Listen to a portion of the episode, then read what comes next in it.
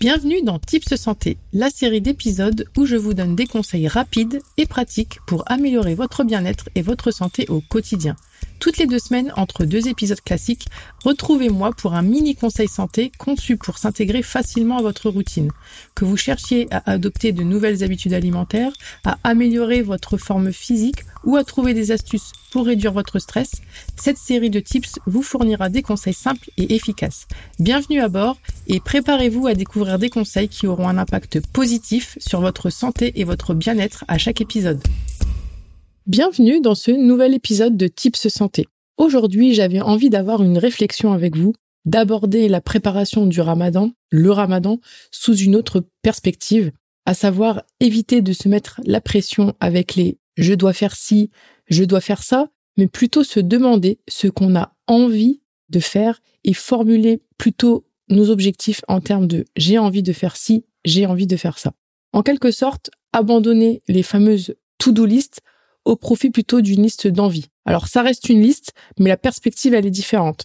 Et ce, dans le but d'aborder ce mois de ramadan avec enthousiasme et surtout avec bienveillance envers nous-mêmes.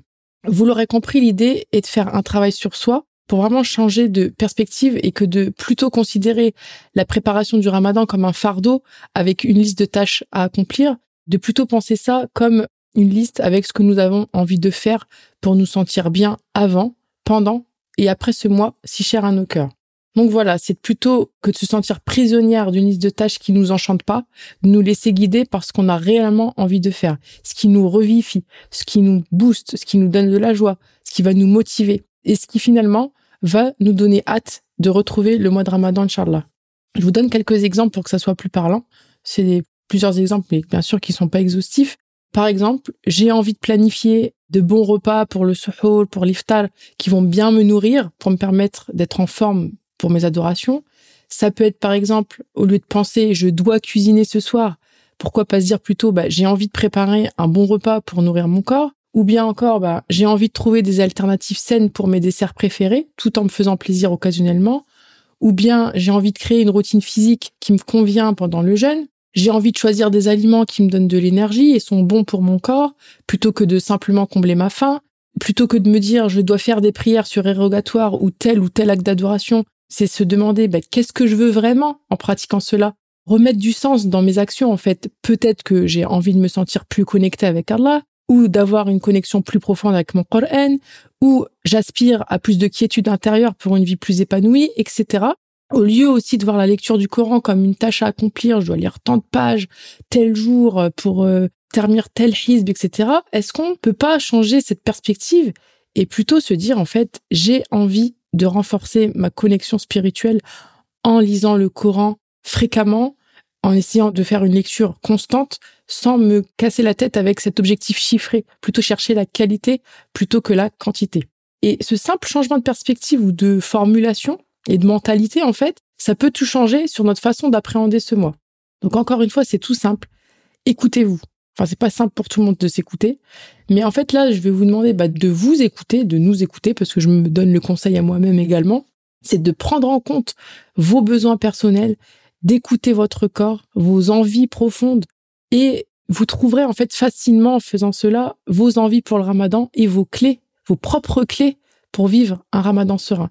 Parce que moi, je vous donne, euh, et plein d'autres personnes vous donnent des conseils pour bien vivre votre ramadan.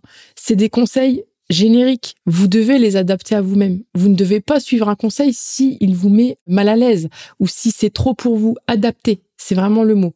Et ayons de la bienveillance envers nous-mêmes en nous fixant des objectifs réalistes et durables et qui s'adaptent à nous. Car oui, les objectifs doivent s'adapter à nous, pas le contraire. Donc encore une fois, soyons bienveillants envers nous-mêmes, même si tout ne se passe pas comme prévu. Soyons bienveillants envers nous-mêmes en savourant le chemin parcouru, les petits, les moyens, les grands pas, peu importe, même si l'objectif final il n'est pas atteint.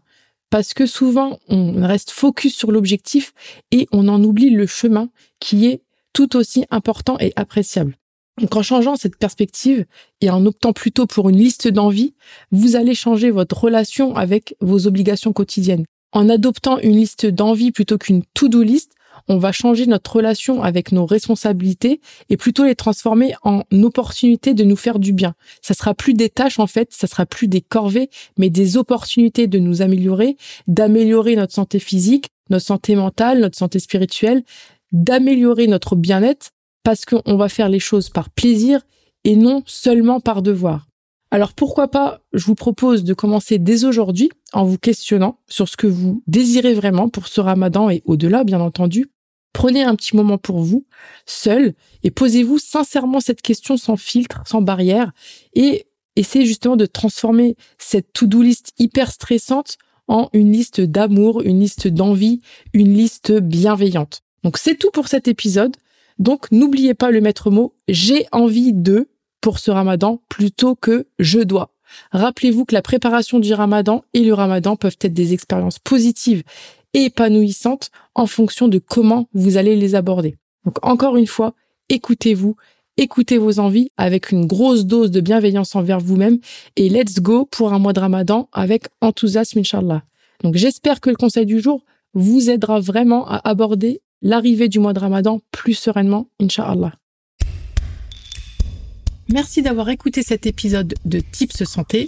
Pour d'autres conseils santé, abonnez-vous, prenez soin de vous, de votre santé et à bientôt